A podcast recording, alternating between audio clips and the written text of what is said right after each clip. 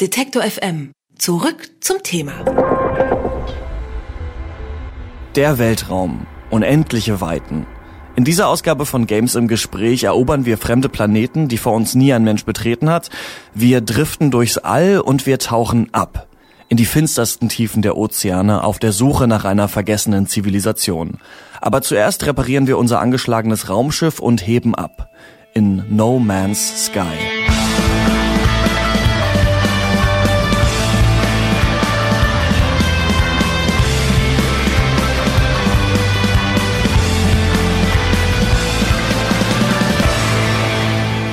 Durchs All gleiten, einen Planeten entdecken und ihn als Erste oder Erster zu betreten, wer träumt nicht insgeheim davon, sein eigenes Space Shuttle zu steuern und wie Luke Skywalker oder Han Solo fremde Galaxien zu bereisen? Einer, der diesen Kindheitstraum bis heute nicht aufgegeben hat, der heißt Sean Murray und ist Chefentwickler von No Man's Sky, einem Spiel, das in den letzten Wochen für den wohl größten Gaming-Shitstorm des Jahres gesorgt hat, ein Spiel, das unter seinem eigenen Hype zusammengebrochen ist. Drei Jahre lang ranken sich Gerüchte und Mythen um die Gameplay-Trailer zu No Man's Sky.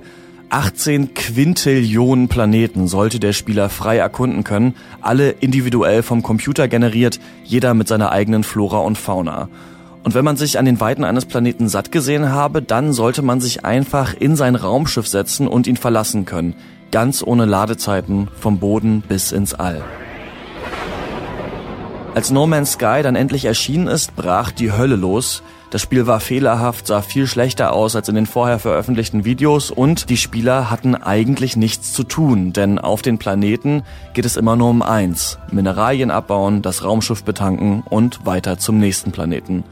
Und obwohl jeder, der No Man's Sky gespielt hat, in den ersten Stunden wie gebannt vorm Bildschirm saß, so äußerten danach viele ihren Unmut. Man kann im Spiel ja überhaupt nichts tun, man spielt ja gar nichts. Marc Bonner ist Dozent am Institut für Medien, Kultur und Theater an der Universität Köln und setzt sich schon seit längerem mit explorativen Videospielen auseinander. Und er meint, den Machern von No Man's Sky, denen ging es gar nicht ums Gameplay. Wenn man die Interviews mit Sean Murray liest, der das Spiel ja hauptsächlich entwickelt hat oder dessen Idee es ursprünglich war, ihm ging es ja wirklich darum, diese Weite, diese Leere erfahren zu können, ohne da wirklich jetzt eine Story damit zu verbinden und eher so eine Art Reflexion bei den Spielern hervorzurufen. Also dass man eben keine Narration vorgesetzt kriegt, sondern dass man wirklich durch diese Lehre und durch diese Weite so eine Art metaphorische Ebene bei den Spielern nochmal antriggert, dass sie selbst irgendwie was in dieser Weite und dieser Lehre erkennen, die sie, dass sie wieder dann auf ihren Alltag zurückbinden können. Und das muss man dem Spiel auch wirklich zugute halten, denn die wunderschönen Landschaften, die Leere des Alls und die unendliche Weite, das ist und bleibt atemberaubend. Und diese Leere und Weite, die versucht auch noch ein anderes Spiel erfahrbar zu machen, nämlich Adrift.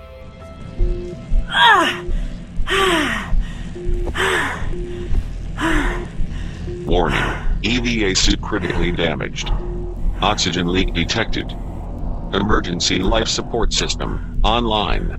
Manual oxygen refill required.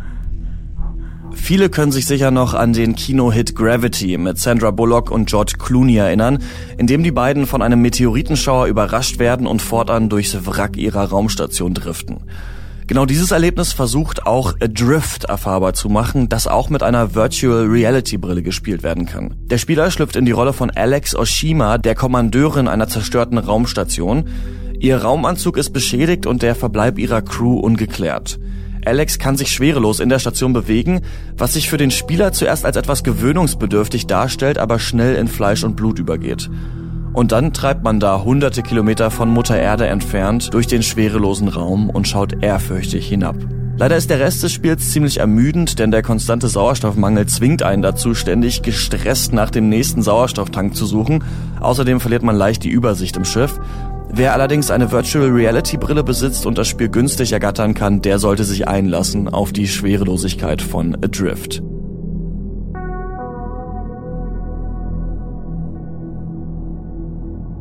Und was kommt der Schwerelosigkeit auf der Erde am nächsten? Genau, ein Tauchgang.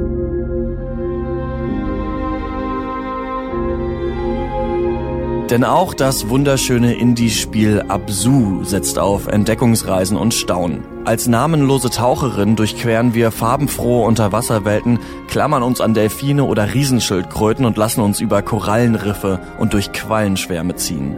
Nach und nach entdecken wir Ruinen versunkener Städte, Hieroglyphen einer vergessenen Zivilisation und irgendwann erkennen wir, warum diese Welt einst versunken ist und wie wir das womöglich wieder rückgängig machen können.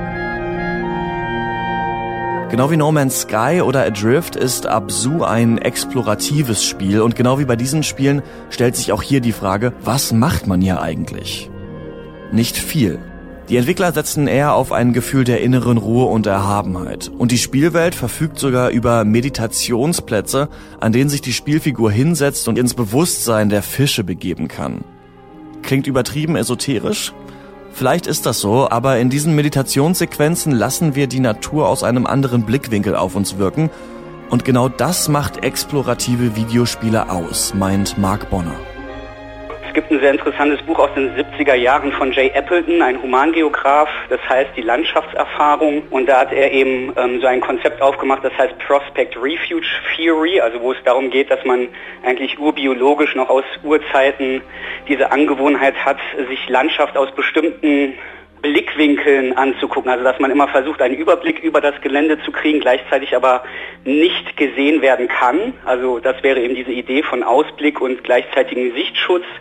Und das ist eben etwas, was Sie auch in diesen Computerspielwelten nochmal destilliert finden. Das haben Sie so natürlich in der alltäglichen physisch-realen Landschaft nicht.